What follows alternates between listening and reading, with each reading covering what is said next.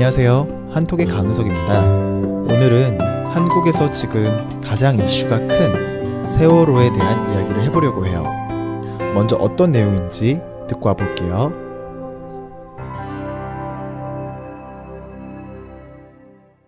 (300여) 명의 피해자를 발생시켰던 여객선 세월호가 수면 위로 올라왔다. 바다 한가운데서 6,800톤에 달하는 여객선이 침몰한 지 3년 만이다. 대통령의 파면이 결정된 날 세월호 인양 계획이 발표되었고 그 후 2주 만에 인양된 것이다. 그동안 많은 이유들 때문에 인양을 못한다던 정부가 2주 만에 세월호를 인양하는 것을 보고 시민들은 슬퍼하고 분노했다. 3년이라는 시간 동안 계속 바다 깊은 곳에서 있었던 세월호라는 여객선이 드디어 바다 위로 올라왔다. 라는 그런 내용이었어요. 네. 굉장한 비극이었죠. 바다 한가운데에서 여객선이 침몰해서 그 안에 타고 있었던 300여 명이 넘는 사람들이 희생되었으니까요. 게다가 그 300, 300명이 넘는 그 희생자들이 대부분은 제주도로 수학여행을 가고 있었던 고등학생들이었어서 더욱 가슴 아팠던 것 같아요. 저는 3년이나 지난 사건이지만 아직도 3년 전 그날 제가 무슨 일을 했는지 어떤 상황에서 그 소식을 들었는지를 대부분 기억하고 있어요. 이거는 사실 저뿐만이 아니라 대부분의 한국 사람들이라면 그날을 기억하고 있어요. 그런데 온 국민이 상처받고 트라우마로 기억하고 있는 그날을 몇몇 분들은 그날 일을 기억 못 한다고 했었죠. 그런데 이제 그렇게 기억을 못 하시던 분들의 대부분은 무언가 잘못한 일들이 있었다라는 것이 밝혀졌고 현재 재판을 받고 있죠. 약 2주 전에 박근혜 씨가 대통령직을 파면당했어요. 근데 그런데 이 파면된 지 5시간도 안 돼서 세월호를 인양하겠다고 정부에서 발표를 하게 됐어요. 그런데 계속 세월호를 인양하겠다고 발표했었다가 또 이게 기술적으로 힘들다. 혹은 날씨가 안 좋아서 힘들다. 또 다른 문제가 있었다. 라며 계속 취소했었기 때문에 이번에도 뭐 똑같이 뭐 취소되겠지라고 생각을 했었어요. 자, 그런데 계획이 이게 발표된 지 2주도 안 돼서 세월호를 인양하는데 성공을 했어요. 이제 차근차근 근처 항구로 끌고 오는 작업만 남은 거죠. 파면되자마자 바로 들어 올리는 것을 보고선 사람들이 이거는 분명히 대통령이 뭔가 그동안 정치적으로 개입한 거야 라는 생각을 갖게 되면서 분노하게 된 거예요.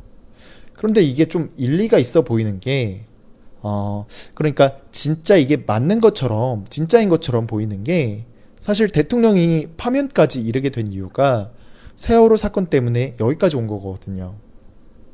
배가 가라앉고 있는데 대통령은 보이지 않는 거예요.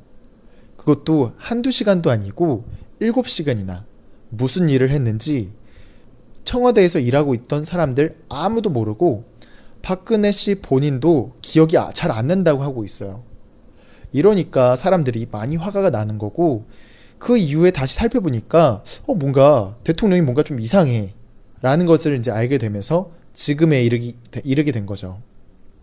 상황이 이러니까 대통령 입장에서는 세월호가 인양돼 봤자 아 여기서 인양되다라는 거는 이렇게 높이 들어올리다 어, 들어올려지다라는 거예요.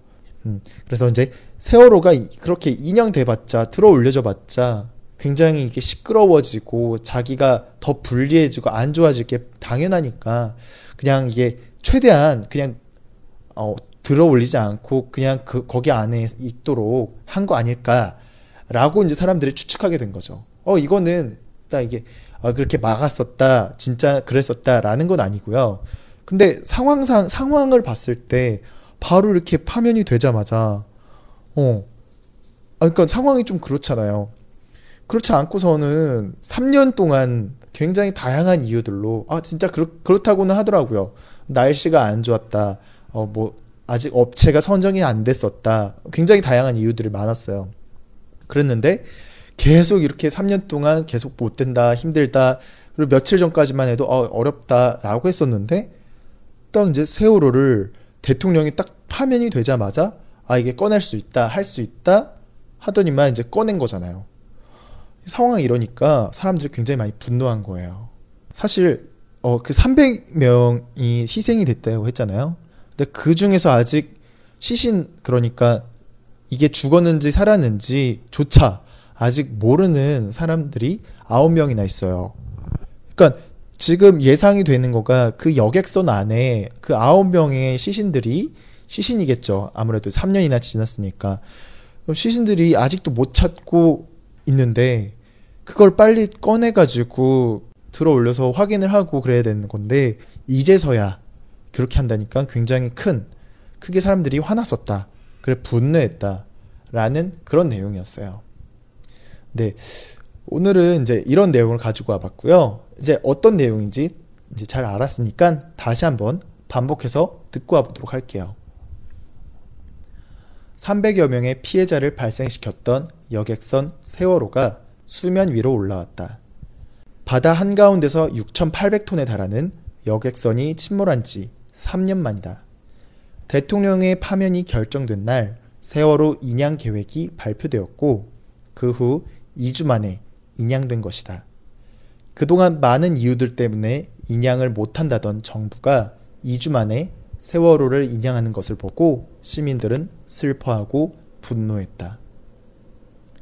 300여 명의 피해자를 발생시켰던 여객선 세월호가 수면 위로 올라왔다.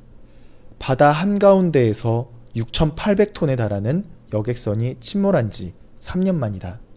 대통령의 파면이 결정된 날 세월호 인양 계획이 발표되었고 그 후 2주 만에 인양된 것이다. 그동안 많은 이유들 때문에 인양을 못한다던 정부가 2주 만에 세월호를 인양하는 것을 보고 시민들은 슬퍼하고 분노했다. 네. 어, 한 가지 이야기를 해드릴게요.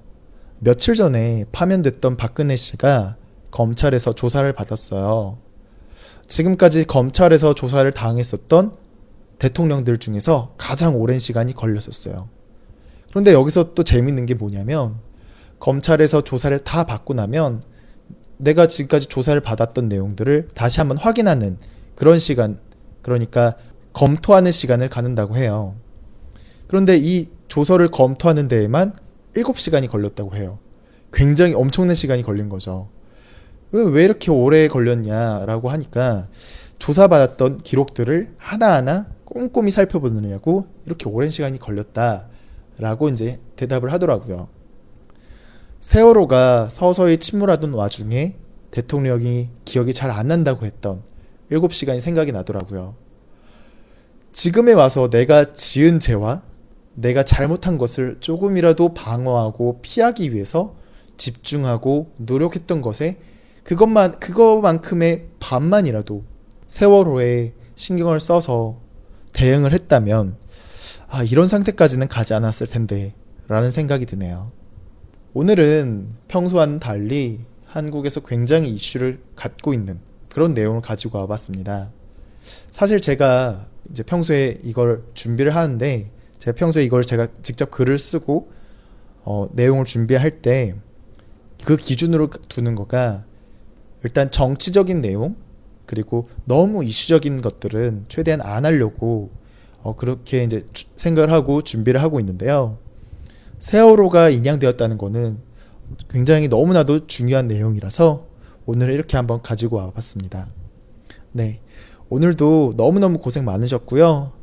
어, 오늘 남은 금요일 잘 보내시고 이번 주말 잘 쉬시고요. 저는 다음 주 월요일에 다시 또 찾아뵙도록 하겠습니다. 고생 많으셨어요.